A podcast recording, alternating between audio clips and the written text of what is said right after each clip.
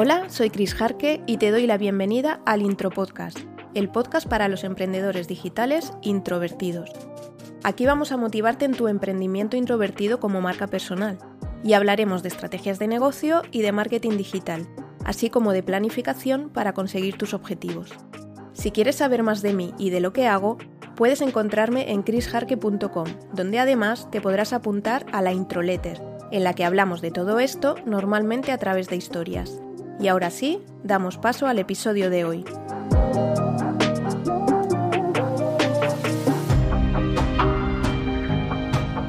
Hola Eddie, empezamos con el episodio 11 de El Intro Podcast. Te recuerdo que este es el segundo episodio en el que tratamos el tema del email marketing. Si no has escuchado el episodio 9, probablemente sea mejor que primero vayas a escucharlo.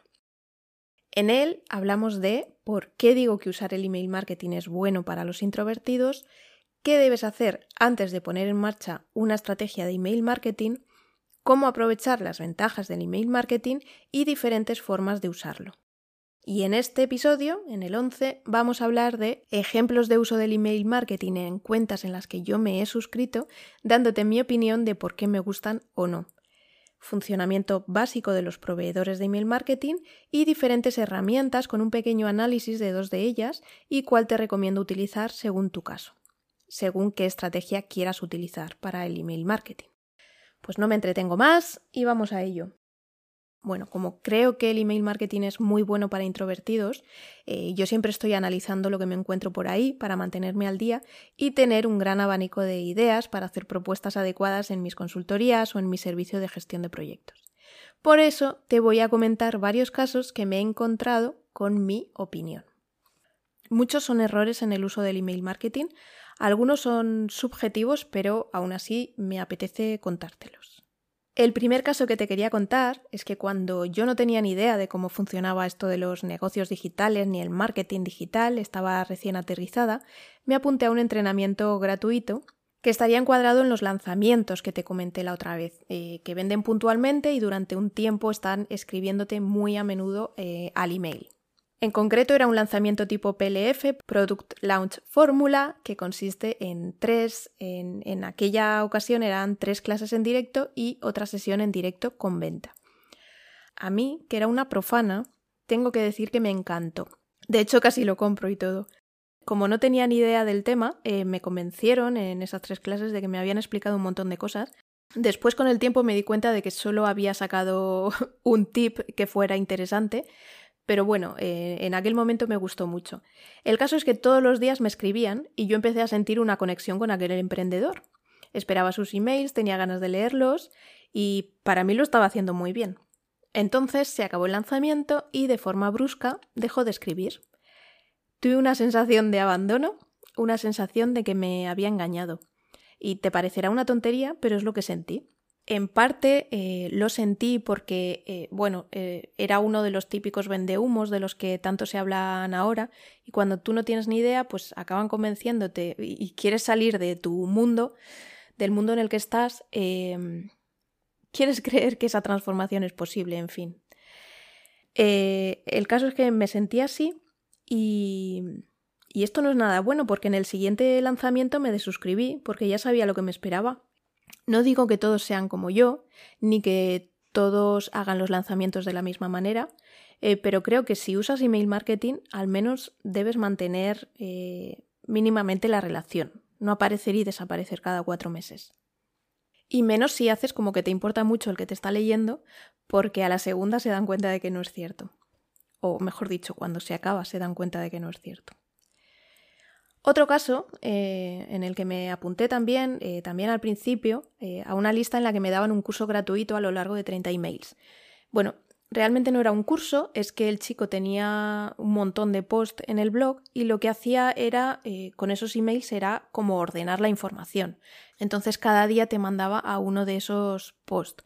A mí personalmente me gustó mucho, pero pasó lo mismo. A los 30 días desapareció no volvió a escribir, también sentí una cierta sensación de abandono, la verdad.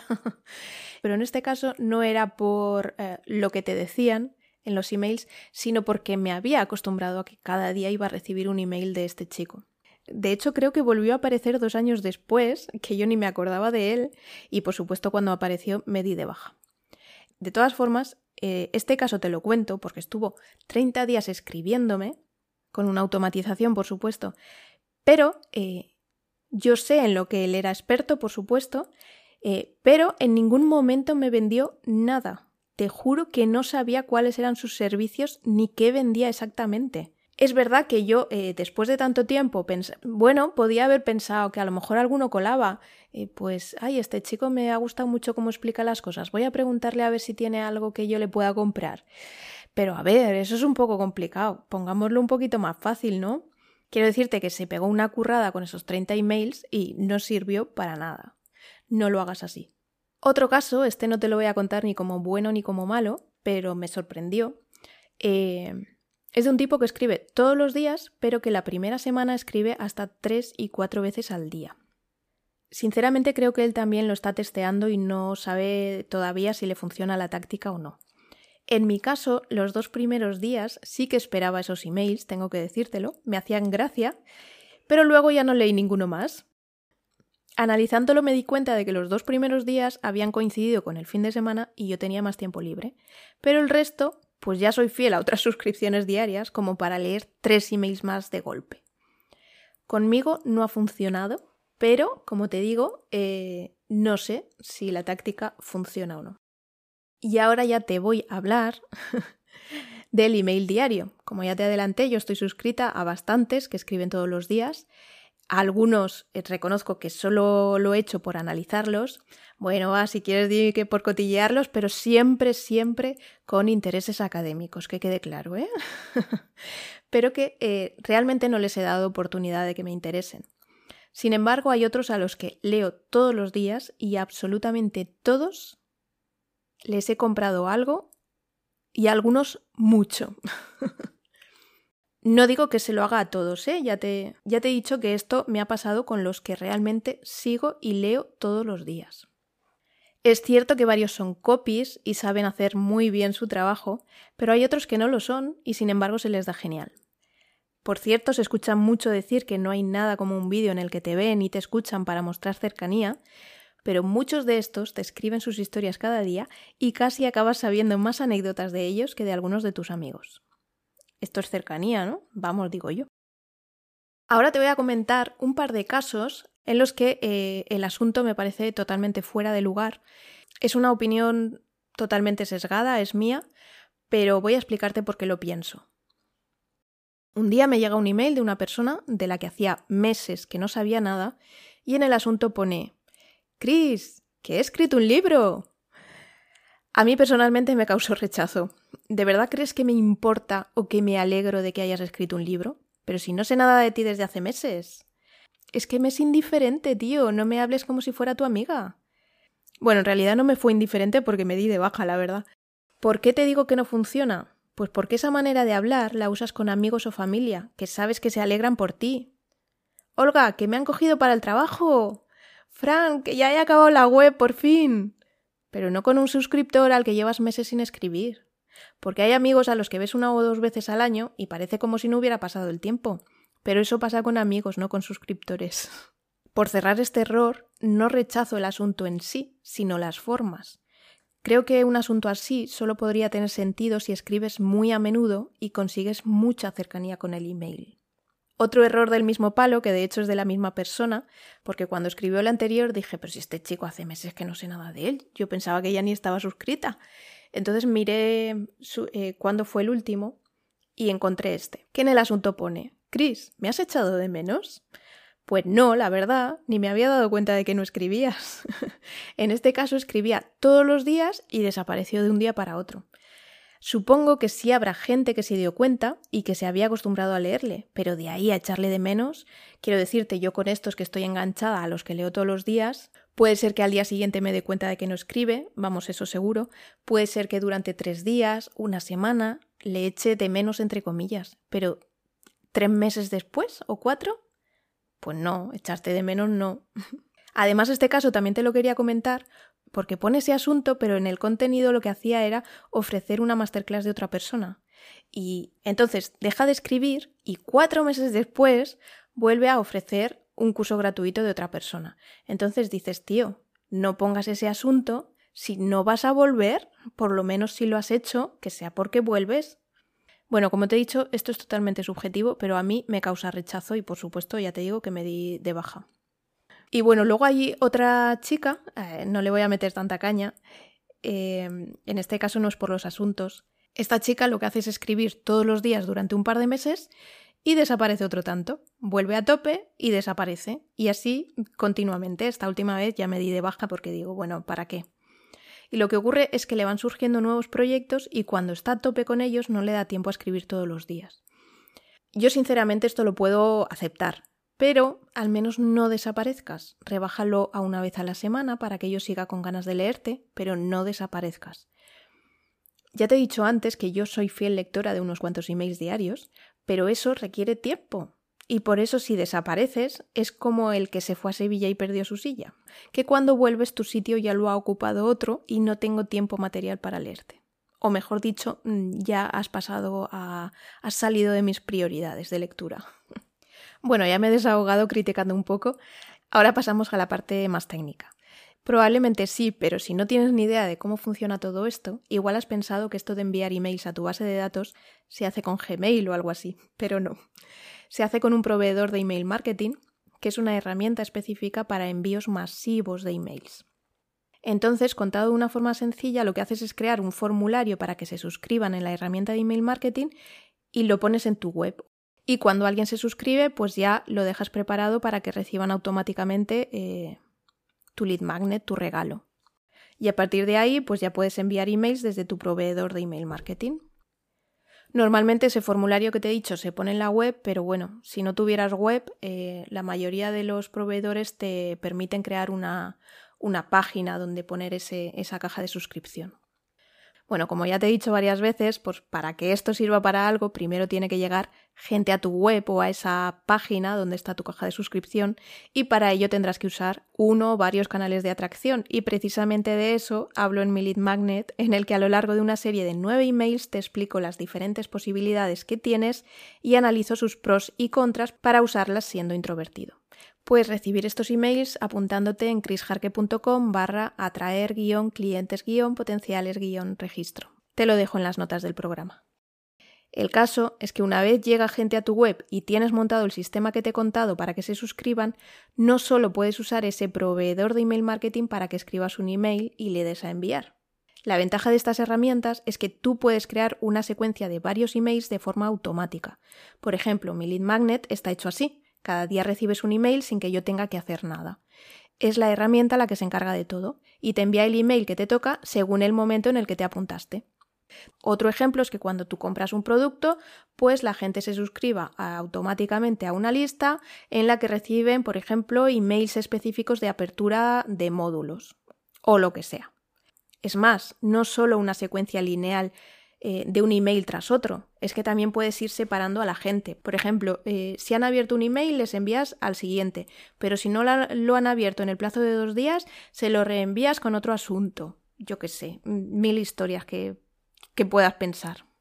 ¿Qué más? Pues que puedes segmentar a tu lista, puedes meterles en distintos grupos según si son clientes, si han entrado a tu lista por un lead magnet o por otro, eh, si se han interesado por algo que has ofrecido, si se han apuntado a una lista de espera para un producto que vas a sacar, no sé, eh, un montón de historias. De esta forma, si por ejemplo quieres regalarles algo solo a tus clientes por el hecho de serlo, pues no hay problema, los tienes todos segmentaditos.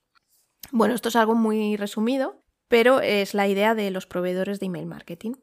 Entonces, eh, hay muchas herramientas de este tipo. ¿Cuál elegir? Pues como siempre depende de qué estrategia vayas a seguir con tu email marketing.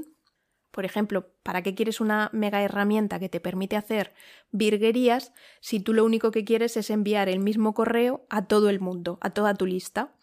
Por ejemplo, Infusionsoft es una de las herramientas más completas que hay pero es bastante cara y normalmente un emprendedor que esté solo no la usa. La suelen usar empresas con muchos suscriptores y mucha facturación. Más opciones, eh, GetResponse, eh, SendingBlue, MailChimp, mm, Flodesk, hay, hay, un montón. Eh, MailRelay, MailRelay, esa también gusta mucho porque, para empezar, permite enviar muchos emails de manera gratuita.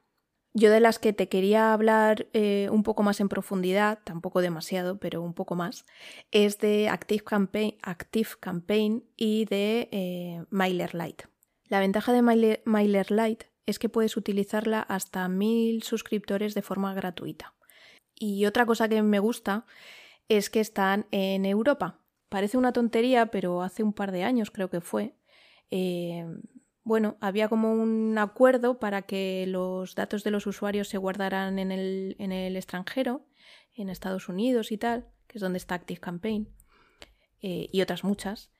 Y ese acuerdo, que era algo global, mm, se rompió. Y bueno, pues por ahorrarte esas historias, por si no cumples la ley y tal, pues una cosa que te. una preocupación menos utilizando MailerLite. Y bueno, eh, con MailerLite tienes grupos para meter a cada gente en un grupo, tienes segmentos. Bueno, puedes crear campañas para enviarlas al grupo o al segmento que consideres, excluyendo al grupo o al segmento que consideres. Puedes programar el envío, por supuesto, esto lo permiten todas. Y luego en las automatizaciones, pues puedes decir que un email se envíe eh, una hora después que el anterior o que se envíe en una fecha concreta. Luego también puedes, por ejemplo, eh, cuando ha acabado la secuencia, copiarles a otro grupo o moverlos de grupo o cambiarlos de paso. Por ejemplo, hay otra opción que es eh, como un condicionante, en plan, eh, yo esto lo hago. Si ya estaban en mi newsletter, les envío este email. Si no estaban todavía, les envío este otro. Y después ya les, les envío al mismo paso, al siguiente email es el mismo. a cosas así. Y bueno, ya eh, tampoco permite demasiadas opciones, es bastante más básico que Active Campaign. Pero con un poco de creatividad sí que puedes jugar un poquito. Yo, por ejemplo, eh, tengo una automatización exclusiva para eh, que cuando la gente pincha a una, en un enlace concreto, yo les meto a un grupo y lo puedes hacer en, en, cualquier email que envías, con lo cual a mí ese grupo se me va llenando de gente que pincha a ese enlace concreto. Esto con ActiveCampaign se puede hacer de forma automática. Eh, aquí tengo una automatización solo para esto, pero bueno, es un poco jugar según lo que a ti te interese y lo que no. Luego, cuando la gente se suscribe, se suscribe a un grupo concreto, pero también puedes crearlos de forma manual en función de ciertos condicionantes, pues de a qué grupo pertenece, de las campañas, si ha clicado, si ha abierto tal campaña, tal otra, si está dentro de esta automatización o no. Puedes poner varios condicionantes y de ahí eh, crear un grupo o crear un segmento. No da muchísimas opciones, pero eh, a mí de momento me sirve. Ahora pasamos a Active Campaign. Desde mi punto de vista, eh, bueno, es mucho más versátil y tiene muchísimas más opciones. Ya te he dicho que eso que yo hago con una automatización, eh, ActiveCampaign lo tiene de forma inmediata. Desventajas de ActiveCampaign que hay que pagar desde el principio aunque tengas 100 suscriptores. Eh, creo que tienes 14 días de prueba, pero ah, más allá tienes que pagar. Y bueno, luego lo que te he dicho que es americano, con lo cual el tema de la protección de datos, que siempre están dando un poco por saco, pues pues eso.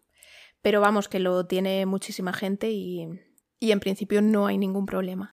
Lo dicho, aquí el tema de la segmentación es brutal, el tema de los condicionantes para los envíos mm, una pasada, es que no sé ni por dónde empezar. Aparte de lo que te he dicho antes con MailerLite, bueno, una de las cosas que tiene ActiveCampaign es el tema de las etiquetas, tú puedes poner cuando alguien se suscribe le puedes meter una etiqueta, si hace clic a un email le metes otra, si lo ha abierto otra y en función de si tiene esta etiqueta o no la tiene es cuando, cuando haces una acción u otra. Bueno, explicado así es sin verlo es un poco complicado supongo, pero bueno, con el tema de las etiquetas se puede segmentar una barbaridad. Otra cosa que puedes hacer es eh, lo de cumplir objetivo. Si, no sé, mm, por ejemplo, una persona, tú tienes una automatización muy grande, yo recuerdo donde trabajaba antes como project manager digital dentro de un negocio, tenía una automatización gigantesca. Pues tú podías decir, eh, no sé, mm, si viene de tal sitio, mm, le meto en un punto intermedio de esa automatización. Eso es lo que se llamaba buscar objetivo si cumplía ciertas características, en lugar de pasar por todos los emails anteriores, se iba a un punto concreto del medio. Y eso la verdad es que está bastante bien, pero repito, Depende de cómo quieras utilizar el, email. Si tu idea es mandar un email a todo el mundo igual, no tienen sentido todas estas virguerías. Ahora que si lo tienes y algún día te da por usarlas, pues bien. Otra de las ventajas que tiene ActiveCampaign, que a priori mm, puedes no darle demasiada importancia, pero si quieres crear cursos online, por ejemplo, eh, tiene integraciones con muchísimas otras herramientas, entonces es muy sencillo. Si, por ejemplo, tienes un curso en Hotmart, eh, no sé si lo conoces, si, si quieres algún día hablo de, plataformas para cursos, para, eh, para infoproductos. Em, si tienes un curso en Hotmart, eh, integrarlo con MailerLite es más complicado. De hecho, necesitas una herramienta externa. Sin embargo, con ActiveCampaign tiene una integración directa. ¿Qué quiere decir eso? Pues que en cuanto son clientes, tú puedes automatizar que se le envíe un email en plan bienvenido al curso, tal, y luego ya le metes en la secuencia de, de pues eso, que si se abren los módulos uno cada semana, pues cada semana le mandas un email, oye, que ya se te ha abierto el módulo tal. Entonces, para eso es una, es una ventaja. Otra cosa que no te he comentado, realmente tú siempre eh, vas a poder migrar tu lista de suscriptores de una herramienta a otra. O sea, que, eh, o sea que si empiezas con una, tampoco te preocupes demasiado.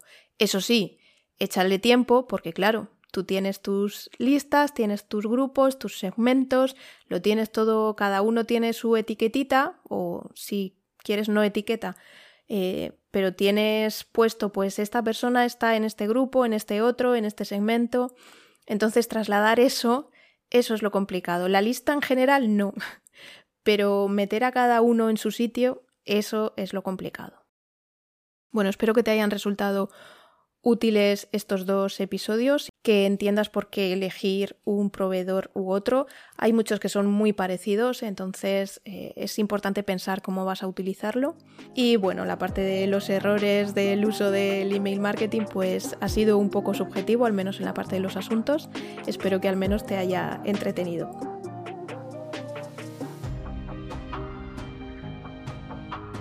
Con esto acaba el episodio de hoy. Si te gusta el intro podcast, no olvides dejarme una valoración positiva en la herramienta de podcast que utilices y comparte este episodio para que llegue a más introvertidos que son o quieren ser emprendedores digitales. Puedes encontrar todos los episodios de El Intro Podcast en chrisjarque.com barra podcast. Nos escuchamos la semana que viene.